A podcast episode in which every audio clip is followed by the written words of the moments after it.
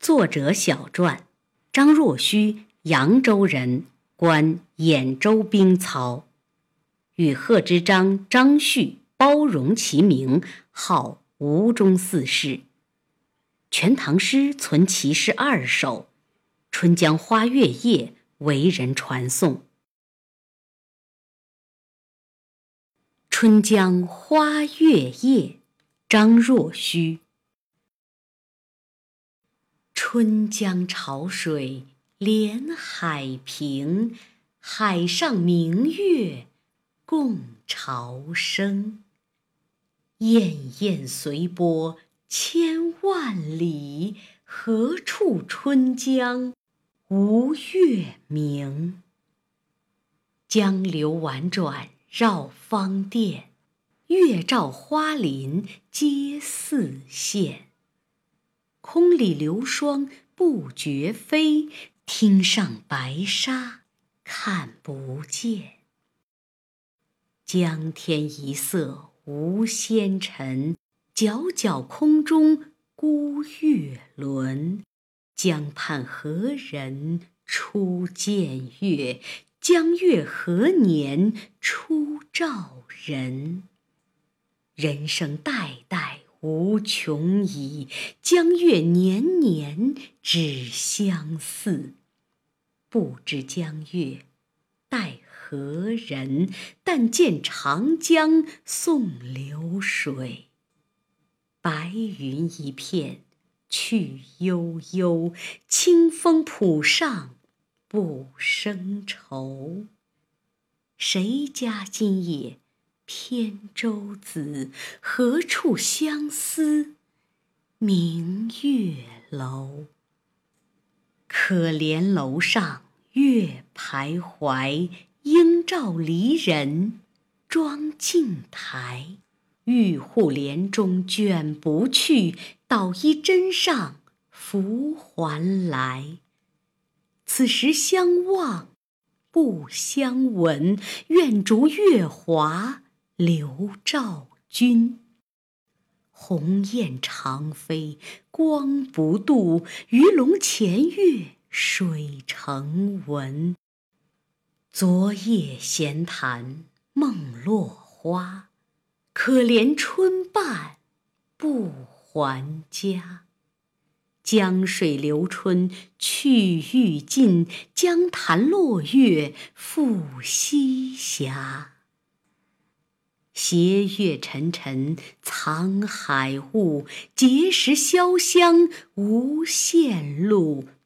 不知乘月几人归？落月摇情满江树。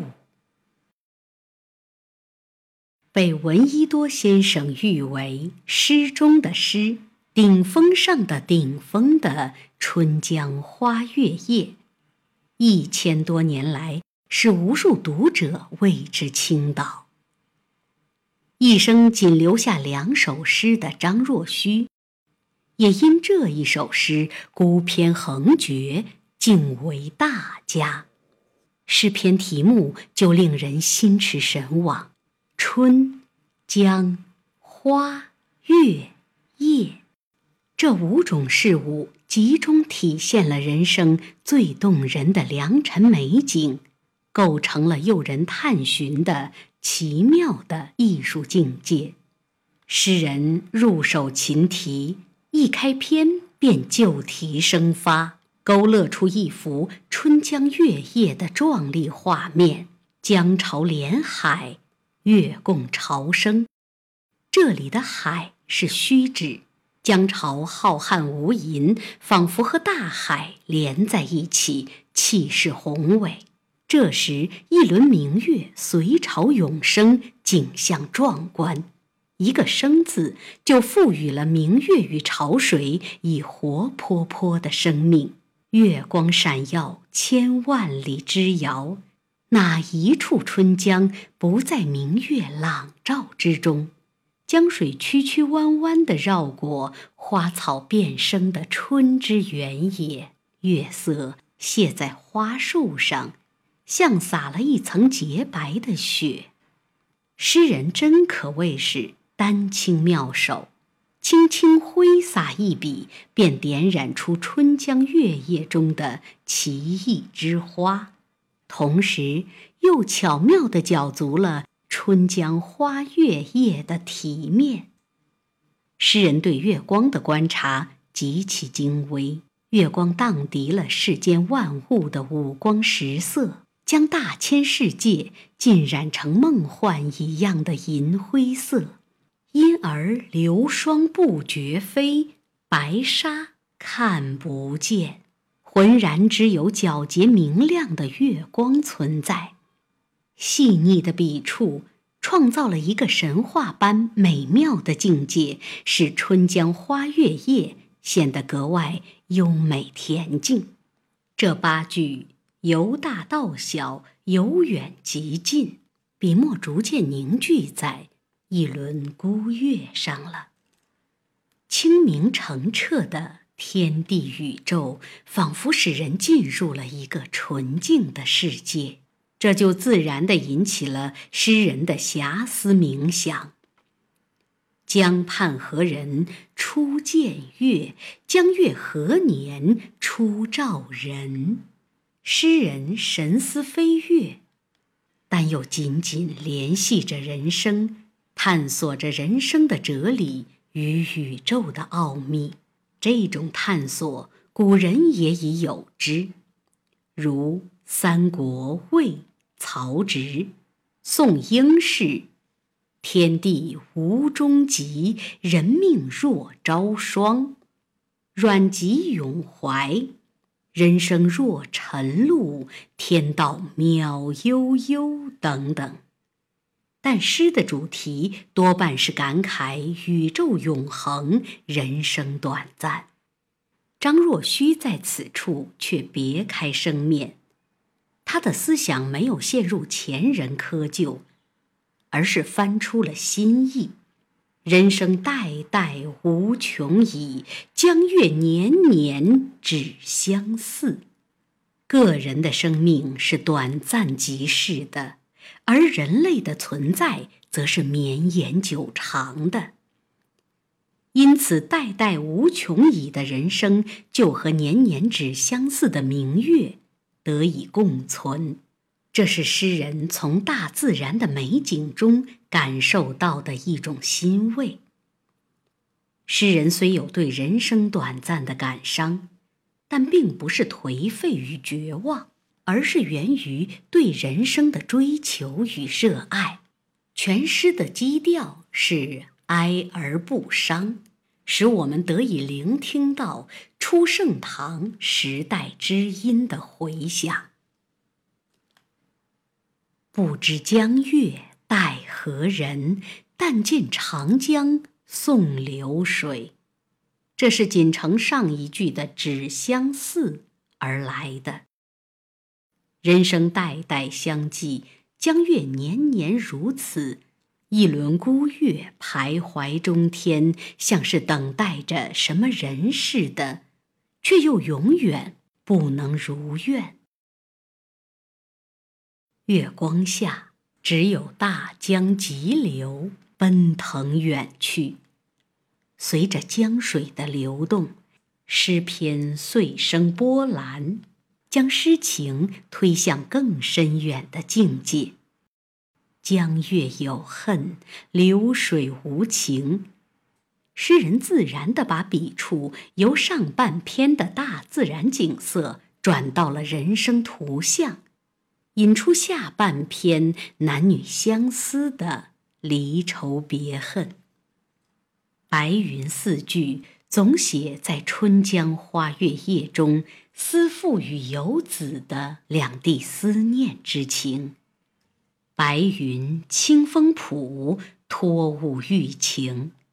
白云飘忽，象征扁舟子的行踪不定。清风浦为地名，但风浦诗中又常用为感别的景物处所。谁家何处二句互文献意，正因不止一家一处有离愁别恨。诗人才提出这样的设问，一种相思，牵出两地离愁，一往一复，诗情荡漾，曲折有致。以下可怜八句成何处句，写思妇对离人的怀念。然而诗人不直说思妇的悲和泪，而是用月来烘托他的怀念之情，悲泪自出。诗篇把月拟人化，“徘徊”二字极其传神。一是浮云游动，故光影明灭不定；二是月光怀着对思妇的怜悯之情，在楼上徘徊不忍去。他要和思妇作伴，为他解愁。因而把柔和的清辉洒在妆镜台上、玉户帘上、捣衣砧上。岂料思妇触景生情，反而思念尤甚。他想赶走这恼人的月色，可是月色卷不去，拂还来，真诚地依恋着他。这里“卷”和“拂”两个痴情的动作。生动地表现出思妇内心的惆怅和迷惘，月光引起的情思在深深地搅扰着他。此时此刻，月色不也照着远方的爱人吗？共望月光而无法相知，只好依托明月，遥寄相思之情。望长空，鸿雁远飞。飞不出月的光影，飞也徒劳。看江面，鱼儿在深水里跃动，只是激起阵阵波纹，月也无用。尺素在鱼肠，寸心凭雁足。像以传信为任的鱼雁，如今也无法传递音讯。该又平添几重愁苦。最后八句写游子，诗人用落花流水残月来烘托他的思归之情。扁舟子连做梦也念念归家，花落幽潭春光将老，人还远隔天涯，情何以堪？江水流春，流去的不仅是自然的春天，也是游子的青春、幸福和憧憬。江潭落月，更衬托出他凄苦的脉脉之情。沉沉的海雾隐遮了落月，碣石潇湘，天各一方，道路是多么遥远。沉沉二字加重地渲染了他的孤寂，无限路也就无限地加深了他的相思。他思忖，在这美好的春江花月之夜，不知有几人能乘月归回自己的家乡。他那无着无落的离情，伴着残月之光。洒满在江边的树林之上，落月摇情满江树。这结句的摇情，不绝如缕的思念之情，将月光之情、游子之情、诗人之情交织成一片，洒落在江树上，也洒落在。读者心上，情韵袅袅，摇曳生姿，令人心醉神迷。《春江花月夜》在思想与艺术上都超越了以前那些单纯磨山泛水的景物诗，现宇宙之无穷，哀无声之须臾的哲理诗，抒儿女别情离绪的爱情诗。诗人将这些屡见不鲜的传统题材注入了新的含义，融诗情画意哲理为一体，凭借对春江花月夜的描绘，尽情赞叹大自然的奇丽景色，讴歌人间纯洁的爱情，把对游子思妇的同情心扩大开来，与对人生哲理的追求、对宇宙奥秘的探索结合起来。从而汇成一种情景理水乳交融的优美而渺远的意境。诗人将深邃美丽的艺术世界，特意隐藏在长恍迷离的艺术氛围之中。整首诗篇仿佛笼罩在一片空灵而迷茫的月色里。吸引着读者去探寻其中美的真谛。全诗紧扣春、江、花、月、夜的背景来写，而又以月为主体。月是诗中情景兼容之物，它跳动着诗人的脉搏，在全诗中犹如一条生命纽带。通贯上下，处处生神。诗情随月轮的升落而起伏曲折。月在一夜之间经历了升起、高悬、西斜、落下的过程，在月的照耀下，江水、沙滩、天空、原野、枫树、花林、飞霜。白云扁舟，高楼镜台，真实长飞的鸿雁，潜跃的鱼龙，不眠的思妇，以及漂泊的游子，组成了完整的诗歌形象，展现出一幅充满人生哲理与生活情趣的画卷。这幅画卷在色调上是以浓愈淡，虽用水墨勾勒点染。但墨分五彩，从黑白相辅、虚实相生中显出绚烂多彩的艺术效果，宛如一幅淡雅的中国水墨画，体现出春江花月夜清幽的意境美。诗的韵律节奏也饶有特色，诗人灌注在诗中的感情旋律极其悲慨激荡。但那旋律既不是哀思豪竹，也不是急管繁弦，而是像小提琴奏出的小夜曲或梦幻曲，含韵隽永。诗的内在感情是那样热烈深沉，看来却是自然的、平和的，犹如脉搏跳动那样有规律、有节奏。而诗的韵律也相应的洋溢回旋。全诗共三十六句，四句一换韵，共换九韵。以平声更韵起首，中间为仄声线韵、平声真韵、仄声止韵、平声游韵、徽韵、文韵、麻韵，最后以仄声玉韵结束。诗人把阳折韵与阴折韵交互杂沓，高低音相同，依次为洪亮级、更、线、真、细微级、止、柔和级、由、灰、洪亮级、文、麻、细微级、玉。